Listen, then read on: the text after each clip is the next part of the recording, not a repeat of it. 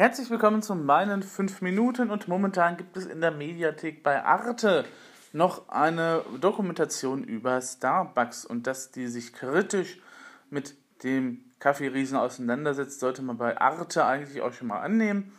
Beziehungsweise die französischen Partner von Arte haben sich dann, dann eben halt in die Recherchen gestürzt und haben tatsächlich auch nochmal eine ihrer Kolleginnen dann halt da eingeschleust, die dann eben halt da arbeitet als sogenannter Barista zum Beispiel. Dann kriegt man ein bisschen Einblicke, wie das System dann halt so funktioniert. Es wird dann auch nochmal auf den Nachhaltigkeitsaspekt eingegangen, ob der bei Starbucks wirklich gegeben ist. Arbeitsbedingungen habe ich ja schon erwähnt und Image und so weiter und so fort. Das Ganze ist sehr, sehr erhellend. Wir wissen ja alle spätestens seit diversen Sendungen, dass das äh, Unternehmen halt mit Fragen der Steuern im eigenen Lande eben halt, ähm, also in Deutschland zum Beispiel, eben halt ein bisschen, sagen wir mal, versucht, sich dran vorbeizumogeln. Und leider sind ja die Gesetze dann auch so, dass das eben halt verklappt, wenn man eben halt irgendwo im Ausland halt seine Hauptzentrale hat und nicht in Deutschland. Ähm, aber nun ja, ne, deswegen bin ich in der letzten Zeit auch nicht bei Starbucks gewesen, weil ich denke, solche Sachen muss man nicht unterstützen. Ikea aber ist genauso schlimm, was das anbelangt. Und äh, es gibt natürlich immer so, so Sachen, wo man sagen kann, ja, okay, es ist halt nicht immer überall super. Ne? Und äh, es gibt halt eben auch bei Kirchen zum Beispiel jede Menge Sachen, wo ich sagen muss, es läuft bei uns noch nicht so optimal, aber ähm, da kommt dann eben halt darauf an, was dann jetzt überwiegt. Überwiegt denn jetzt eben halt der negative Aspekt an der Geschichte oder überwiegt der positive Aspekt? Und bei Kirchens bin ich immer noch der Meinung, dass der positive Aspekt, diese sinngebende äh, Stiftung, die dann halt passiert, wenn man sich eben halt freiwillig jemandem unterordnet, denn das beinhaltet der Begriff Religion, ne, kommt ja von Religio her, von dem Lateinischen, das ist ja das halt sich Freiwillige unterordnen unter halt ein Regelwerk. Und wenn man jetzt mal noch mal ein bisschen weiter geht und ähm, wenn man sich dann auch noch mal fragt, ähm, sind Brands denn eben halt vielleicht auch Religionsersatz für die jungen Leute? Das hat die Eva Ihnenfeld in den Steady News halt gemacht. Ähm, ihr könnt euch den Blogartikel auch nochmal durchlesen und euch eure eigene Meinung natürlich immer dazu bilden ähm, dann kann ich schon sagen, dass das natürlich gewisse Züge von Religion schon hat. Wenn man zum Beispiel Apple sich anschaut, wie Apple Präsentationen eben halt durchzieht. Ähm, es gibt dann tatsächlich so ein kleines Fachbuch darüber, wo eben halt die Gemeinsamkeiten zwischen Apple und der Gnosis liegen.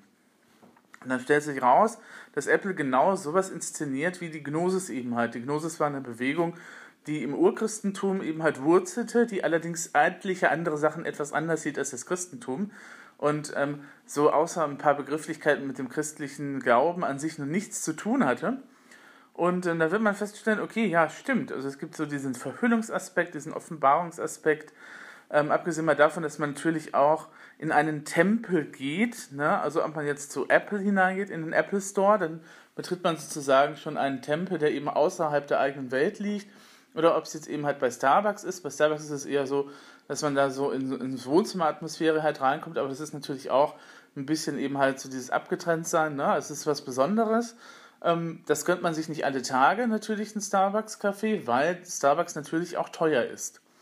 Muss man halt so sehen. Und ähm, das ist etwas, womit man sich belohnt und was in der Dokumentation auch hervorragend ausgearbeitet wird auf Arte, ist ja auch, dass gerade dieser Aspekt des, ich kann mir das leisten, eben halt eine Menge halt zum Image von Starbucks dazu packt. Ne? Also ich kann mir leisten, eben halt einen da zu sitzen und den ganzen Tag eben halt äh, am Computer herumzuhantieren, weil wir gutes WLAN haben, ähm, weil ich eben halt das Geld und die Zeit habe und halt nicht von äh, 8 bis 16 Uhr irgendwo am Fließband arbeiten muss, sondern ich bin dann was Besseres und das fährt natürlich auch wieder auf die Marke selber zurück. Wird in der Dokumentation auf Arte aber wunderbar dargestellt, deswegen empfehle ich euch da nochmal reinzugucken ähm, was dann eben halt so an Aspekten da ist, die einem vielleicht auch nicht so ganz auffallen. Wenn man jetzt nochmal den Bogen zur Religion schlägt, Religion, habe ich ja gesagt, ist das, das freiwillige Unterordnen unterhalb ein Regelsystem. Das heißt, wenn ich eine Diät mache, ordne ich mich ja auch freiwillig irgendwelchen Leitsätzen unter. Ne? Und wenn ich eben halt gewisse Ernährungsideale verfolge, sagen wir mal, ich bin Veganer, dann sage ich freiwillig, ich verzichte jetzt auf alles, was tierisch eben halt hergestellt ist. Ich verzichte auf Leder, ich verzichte eben halt auf Käse, auf Eier, auf Fisch, auf Fleisch und alles, was irgendwie Tieren ein Leid zufügen könnte. Ich verzichte auf Milch, weil das eigentlich nicht für uns gedacht ist, sondern eben halt für die Kälber. Ne? Und selbst ich verzichte auf Honig, weil die Waldbienen eigentlich nicht dafür gedacht sind, eben halt für uns eben halt Honig herzustellen, sondern das ist für die eben halt eine Überlebenskomponente, wenn eben halt die Blumenpollen äh, dann es nicht mehr gibt, so für den Winter und für Dezember und sowas. Und ähm, das ist dann eben halt natürlich so eine Sache, wo ich dann sagen kann, okay, da ordne ich mich freiwillig einem Regelsystem unter. Ähm, in der Hoffnung, und das schwingt dann eben halt auch bei Religionen immer mit, in der Hoffnung auf etwas Besseres. Ne? Also alle Weltreligionen versprechen ja, dass es den Menschen irgendwann mal besser gehen wird. Ne? Das Christentum sagt, wenn dann der einst das Reich Gottes kommt, ähm, das dann eben halt sich manifestieren wird hier auf der Erde, dann werden wir alle in einer wunderbaren Welt leben, in der eben halt das kleine Kind neben der Natter spielen kann, und nicht zu befürchten hat, in der Gott selber unter uns Menschen ist und so weiter und so fort. Beim christlichen Glauben ähm, das äh, hat sich dann auch nochmal so weiterentwickelt, dass wir sagen, ja, okay, also erst wenn wir dann halt tot sind, dann sind, erleben wir dann den Himmel und sind dann aufgehoben bei Gott, ähm, was allerdings eben halt ein Aspekt ist, der eben später halt ausgeprägt worden ist, aber wenn man sich das, das anschaut, was Jesus eben halt auch erzählt hat in den Evangelien, dann ist das so, das Gott, Reich Gottes ist jetzt schon lebendig unter uns. Und ähm, wir müssen eben halt dann gucken, dass wir eben halt diese Ideale irgendwie mit Leben erfüllen. Ne? Das wäre dann auch, glaube ich, der Ansatz, den Dorothee Sölle eben hat. Ich lese momentan sehr viel Dorothee Sölle, also falls da irgendwas reinschwappen sollte, liegt es daran. Ähm, oder wenn du sagst, okay, der Buddhismus, der erzählt einem dann, okay, du bist jetzt hier auf der Erde und du lebst jetzt dieses Leben, weil du in einem vorherigen Leben irgendwelche Fehler gemacht hast, die musst du jetzt erstmal abarbeiten. Und wenn dir nach unendlich langen, langen, langen Wiedergeburten und Reinkarnationen eben halt das, das geschafft hast oder wenn du irgendwie zufälligerweise einen Zustand der Erleuchtung eben halt hast, dann bist du im Nirvana, dann löst du dich auf und dann hast du eben halt deine Seligkeit dann eben halt erreicht. Ne? Das ist ja sowas, so etwas, was Esoteriker ja gerne auch verneinen, wenn die sagen, ja, Wiedergeburt ist ganz total toll, ein super Konzept, ne? ich kann dann eben halt immer wieder von vorne anfangen, ähm, dass dann aber eben halt das eigentlich so eine Art von Bestrafungssystem ist, weil die eigentliche Ziel des Buddhismus ist ja das sich auflösen im Nirvana das nicht mehr sein müssen und nicht mehr reinkarniert werden müssen, das ist dann eben halt so diese Sache, wie man Religion dann auch auslegt. Ne? Gut, das Judentum, das wartet immer noch auf den Messias, der da kommt, der dann eben auch das Reich Gottes wiederherstellt, ne? der dann auf dem Berg Sinai sich manifestieren wird. Und ähm, es gibt dann eben halt auch diesen Erlösungsaspekt. Und der ist ja eben auch bei gewissen Sachen gegeben. Und auch wenn ich einer Ernährungslehre folge, ist der Erlösungsaspekt da. Dann wird eben gesagt, wenn du dich so ernährst, dann wirst du fitter, dann wirst du lebendiger, dann wirst du achtsamer, dann äh, verlierst du eventuell mehr Gewicht, dann äh, wird die Haut frischer und äh, dann wirst du eben leistungsfähiger und widerstandsfähiger und so weiter und so fort. Dann optimierst du dich nochmal ein bisschen besser für diese grausame Welt, die da eben halt verlangt, dass man immer halt optimiert sein muss. Ja, das ist dann halt in allen Ernährungsreligionen eben halt so angelegt.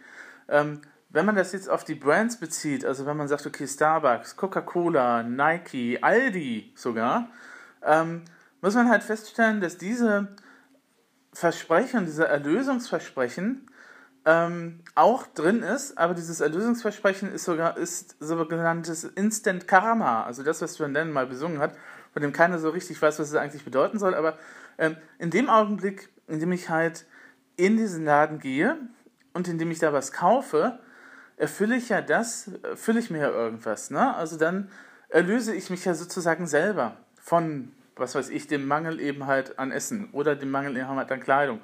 Oder ich äh, erlöse mich selber eben halt von dem Image, dass ich äh, eben halt äh, ein blöder, für sechs, acht Stunden Arbeiter bin, gehe dann in den Starbucks und kaufe mir dann einen Starbucks-Latte für, was weiß ich, 5,60 in Venti meinetwegen und kann dann eben halt sagen, ich erlöse mich jetzt momentan dafür von dieser Arbeitssituation und kann dann eben halt sagen, okay, ne, dann für einen kurzen Augenblick bin ich eben halt davon befreit.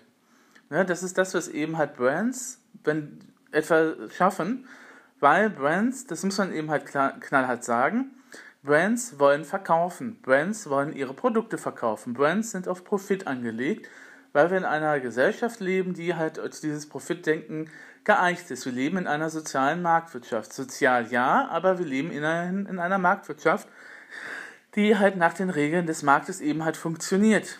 Nach Adam Smith Ne, das mit der freien Hand und so weiter und so fort, der hat das ja einmal eingeführt. Und anderen Theoretikern leben wir halt in einer Marktwirtschaft. Es gibt ein Angebot und es gibt eine Nachfrage. Und ähm, genauso wie es dann eben halt auch bei Religionen Angebot und Nachfrage gibt und der eine eben halt sagt, okay, ich äh, finde eher den Sinn des Lebens darin, dass ich Tarotkarten lege und die interpretiere oder mit irgendwie Kristallen hantiere und der andere sagt, also ich brauche es jeden Sonntag eben halt in den klassischen Gottesdienst zu gehen um eben halt den Pfarrer darüber predigen zu hören, was eben halt Jesus zu diesen oder Dingen gesagt hat oder gesagt hätte.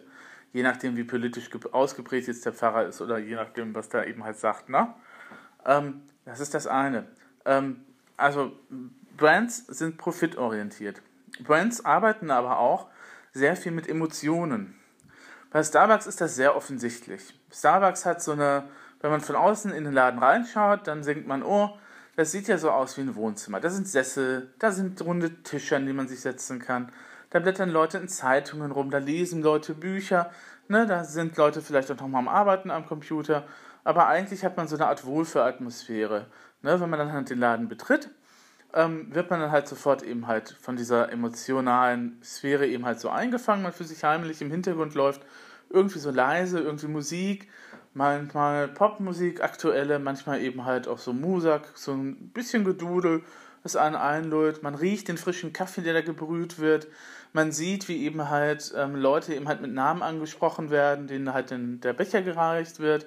Und man weiß, wenn man selber drankommt, dass man eben halt auch seinen Namen nennen soll, um dann eben halt später genau dieses Erlebnis zu haben. Also man ist dann halt schon immer sehr emotional eingestimmt auf diese Wohlfühlatmosphäre. Ne? Und wenn man sich jetzt nochmal im Gegensatz dazu Aldi anschaut, genau das machen die ja jetzt auch. Aldi Süd und Aldi Nord bauen ja zurzeit die Supermärkte total um. Ne, die wollen weg von diesem Discounter-Image, die wollen weg von diesen engen Gängen, diesen, das liegt irgendwo nur auf Paletten, unsortiert, diesem Schmuddel-Image. Und die nähern sich allmählich eben halt auch den Supermärkten an. Ne? Die haben eine eigene frische Abteilung jetzt. Ähm, die Weinabteilung bei Aldi Süd bei mir um die Ecke sieht jetzt äh, super aus. Da sind irgendwie so braune Regale drin und äh, da ist auch ein passendes Lichtschema dran und äh, ne, der Boden, ja, der Boden, am Boden haben sie jetzt nichts geändert, aber so am Aussehen und dass man sich sagt, okay, es ist ja schon ein bisschen höherwertiger als das, was ich eben halt vom Aldi bisher kenne. Ähm, und auch die Präsentation der Waren insgesamt hat sich ja geändert. Ne? Also es sind ordentliche Regale. Ähm, Aldi hat bei mir zum Beispiel auch jetzt tatsächlich immer konsequent ein eigenes Regal, das eben halt Bioprodukten eben halt gewidmet ist. Ne? Oder eben halt so spezielle Angebote nochmal. Die Sonderangebote sind ja immer da, die sind, stehen da, wo sie immer sind. Aber eben halt auch, Aldi hat ja auch dann angefangen, eben halt nochmal eben halt Brands eben halt einzuführen. Sowas wie Nutella, sowas wie Kinderüberraschung und so weiter und so fort. Schokolade neben den Eigenmarken, ne? weil die eben halt gesehen haben, okay, ähm, mit den Eigenmarken haben wir zwar lange Zeit was, was am Hut gehabt, aber wir möchten eben halt auch das Gefühl vermitteln, dass du als Kunde hier willkommen bist und du sollst als Kunde natürlich auch sehr viel mehr Zeit eben halt verbringen. Deswegen ist das bei Starbucks, und das ist ja in der Dokumentation bei Arte, auf die ich nur immer wieder verweisen kann, ja auch dargestellt. Deswegen ähm, darf man dann eben halt da auch so lange sitzen, wie man möchte, weil eventuell bestellt man noch einen zweiten oder dritten Kaffee dazu oder sagt, okay, also, hm, ja, ich hätte jetzt noch mal Hunger auf einen Kuchen, ne, oder eben halt auf einen Bagel oder was weiß ich, und dann sagt man, okay, na gut, na, jetzt habe ich mir schon eine Tasse Venti gegönnt, Latte Macchiato Venti gegönnt, ah, na gut, auf die paar Euro kommt es auch nichts mehr an, dann bestelle ich mir nochmal irgendwas. Ne, und das ist ja auch bei Aldi und bei anderen Sachen eben halt auch so. Die gehen sehr auf diese Gefühlsebene an. Du sollst dich wohlfühlen, damit du mehr Geld ausgibst. Nichts anderes steckt dahinter. Religionen dagegen. Ähm, und ich glaube, das können junge Leute auch ganz, ganz schnell unterscheiden, beziehungsweise wenn junge Leute in Situationen kommen, in denen eine Krise besteht, wenn sie eben halt sagen, meine Mutter ist auf einmal krebskrank geworden und ich muss auf einmal ganz viel händeln und ich muss auf einmal ganz viel tun. Oder ne, sei es auch nur, dass man eben halt eine, eine längerfristige Erkältung hat oder eben halt lahmgelegt ist, weil man eben halt Übelkeit hat oder was auch immer. Ähm, wenn man halt an die Grenzen des eigenen Körpers geführt wird, wenn man daran erinnert wird, dass man sterblich ist, und das tun Marken ja nicht. Marken setzen das bewusst außer Kraft, indem sie sagen, jetzt ist der Moment, Jetzt fühlst du dich wohl, du lebst nur hier im Jetzt. Was morgen ist, ist es jetzt egal. Du hast gerade eben halt Geld ausgegeben, um diesen einzigartigen Moment eben halt zu erleben. Marken verdrängen den Tod. Wir verdrängen den Tod sowieso in der Gesellschaft ganz gerne mal, weil wir nicht daran erinnert werden möchten, dass es irgendwann mal zu Ende ist und dass wir eben halt auch manchmal deswegen auch einige Fragen stellen müssen, die eben halt in den religiösen Bereich hineingehen. Wenn jemand sagt, ich bin Atheist und ich glaube nicht an Gott, sondern ich glaube daran, dass ich dann am Ende des Lebens ins Nichts gehe und das Universum dann eben halt mich umhüllt, dann ist das ja auch in gewisser Art und Weise eben halt ein Glaube, der dann eben halt gelebt wird oder der eben halt das Ende prägt. Wenn ich sage, ich bin gewiss, dass ich am Ende meines Lebens irgendwie bei Gott wenigstens aufgehoben bin, auch wenn ich, wenn das Paradies eben halt dann später nochmal kommt, siehe Offenbarung des Johannes oder eben halt andere Sachen, oder wenn ich dann mal sage, okay, ich habe die ganze Zeit daran gearbeitet, dass Gottes Reich eben halt jetzt schon verwirklicht wird mit Frieden, Gerechtigkeit, Bewahrung der Schöpfung, die drei Dinge, die den konziliaren Prozess eben halt prägen, ähm, dann kann ich eben halt sagen, okay, ich gehe jetzt zu Gott ein, aber in dem Bewusstsein, dass ich eben halt Gutes getan habe. Na, das Marken Brands sind daran nicht interessiert. Marken und Brands äh, interessiert der Augenblick, interessiert das, was eben halt jetzt momentan lebendig ist. Was später ist, was die Zukunft bringt, das interessiert die Marke nicht. Das, nur allerhöchstens bieten sie sich vielleicht nochmal so als Tröster an, wenn eben halt Sachen im Leben nicht gut gelaufen sind, wenn man eben halt den Freund einen verlassen hat, dann findet man sich vielleicht bei Starbucks wieder und schläft dann eben halt an äh, Schokolatte Macchiato mit extra Sahne eben halt dann in Venti-Größe vor sich hin, weil man eben halt sein emotionales Bedürfnis da eben halt auf diese Art und Weise erstmal stillen muss und sich ein bisschen trösten möchte. Ne? Dann ja, aber sie beantworten, Brands beantworten ja nicht die Fragen auf das, was nach dem Leben kommt. Sie beantworten auch nicht die Fragen nach dem Sinn des Lebens und das, ähm, was eben halt Kant auch als diese philosophischen Fragen rausgestellt hat. Ne? Warum bin ich eigentlich hier? Wozu lebe ich? Was ist der Sinn des Lebens? Und wie kann ich eigentlich moralisch und ethisch so leben, dass ich eben halt tatsächlich ein gutes Leben führe? Was ist dieses gute Leben eigentlich? Und dieses gute Leben da bin ich mir sicher, dass Jugendliche das auch ganz schnell erfahren, ist halt nicht darin, liegt halt nicht daran, dass ich jeden Tag eben halt, wie Shania Twain das ja mal ausdrückte, ähm, our religion is to spending, our religion is to spending it all, so we are going every Sunday at the mall. Das singt sie in Kaching. Das äh, war damals schon mal, das war mal so in den Charts vor zwei, vor zehn oder zwölf Jahren, ich bin alt, aber das trifft ja auch auf den Kern. Ähm, das ist eben halt so das Erlebnis, was man eben in, deswegen heißt es ja auch Konsumtempel, ne? Ähm, zum Beispiel, ne? Denn man geht da hin, um zu konsumieren und, und dann eben halt den Augenblick zu erleben. Das, was später ist oder das, was danach kommt oder eben halt dieses gute Leben, das ich dann führe, indem ich vielleicht auch darauf verzichte, bei Starbucks eben halt äh, meinen Kaffee zu kaufen, weil ich weiß, die haben das mit der Nachhaltigkeit vielleicht doch nicht so. Oder ähm, wenn ich sage, okay, also die bezahlen halt keine Steuern hier in Deutschland anständig. Die kann ich jetzt nicht unterstützen. Ähm, na, das ist dann eben halt das, was eben halt das gute Leben auszeichnet. Aber das stellen, machen Brands nicht, ne? Brands unterstützen einem ja auch nicht, dieses gute Leben zu führen. Brands wollen nur, dass man eben halt die Marke kauft und sie konsumiert. Und möglichst immer dieselbe Marke und möglichst dann auch nochmal viel davon. Oder vielleicht, ne, siehe Coca-Cola, die Firma hat ja tatsächlich vom Mineralwasser über Schwipschwapp bis hin zu irgendwelchen Biersorten ja tatsächlich einen großen Breitungsspielraum. Ihr müsst mal einfach mal gucken, mal auf die Etiketten gucken, so von Sprite. Bei Sprite ist es ja offensichtlich, aber selbst bei Mineralwasser hat Coca-Cola da die Hand im Spiel als Konzern. Ähm, und ähm, na, dann, äh, ja, aber mehr ist es dann auch nicht. Und ich glaube, dass Jugendliche das auch ganz schnell erkennen. Ähm, es wird natürlich immer Leute geben, die sehr oberflächlich sind und die sich davon blenden lassen und die sagen, natürlich, mir genügt das, anstatt dann eben halt in den Gottesdienst zu gehen, treffe ich mich mit meinen Freunden jeden Samstag eben halt, halt bei Starbucks, um mir das eben halt zu gönnen, weil ich mir das wert bin. Das ist ja auch völlig in Ordnung, sich etwas zu gönnen, weil man halt, weil es einem Selbstwert eben halt äh, verschafft, ist okay, aber das Selbstwertgefühl sollte nicht alleine nur auf diesen, äh, darauf aufbauen, dass man sich eben halt bei Starbucks irgendwas leisten kann, sondern das sind natürlich auch noch andere Komponenten, die auch in der, gerade bei Teenagern und Jugendlichen ja immer noch mal ein bisschen so ähm, unter Beschuss stehen, eben halt von diversen Werbungen und Marketingmaßnahmen, ne? So die Unsicherheit, die man in der Pubertät hat, wer bin ich, wo will ich hin, was mache ich hier eigentlich? Ähm, diese Fragen werden halt von Brands nicht beantwortet. Deswegen ist der Vergleich mit, mit der Religion zwar in gewisser Weise auch richtig, es gibt ein paar Punkte, die da übereinstimmen, aber Religionen greifen tiefer. Religionen fangen einen auf, Religionen bieten eine Hilfestellung und ähm, Religionen sorgen dann auch teilweise für ein sehr soziales Leben, das eben nicht nur darin besteht, dass ich mich dann eben halt ähm, mit den Leuten treffe, sondern Religion kann auch sein, dass ich halt sage, okay, ich möchte mich jetzt ehrenamtlich irgendwo einbringen, weil ich sehe, das hat Sinn.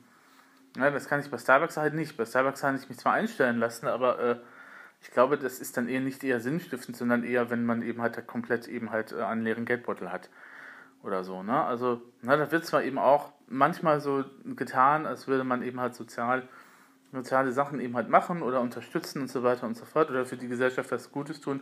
Im Endeffekt ist das alles nur Marketing, um eben halt in das eigene Brand voranzukommen. Gegen Marketing ist generell auch nichts zu sagen. Es kommt ja darauf an, wie man halt was macht.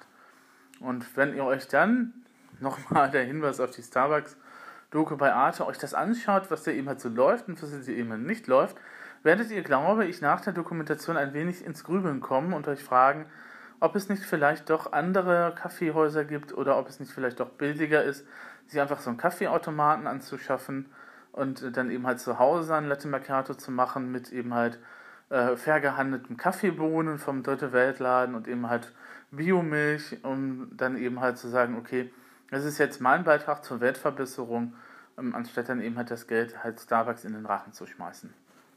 Gehabt euch wohl.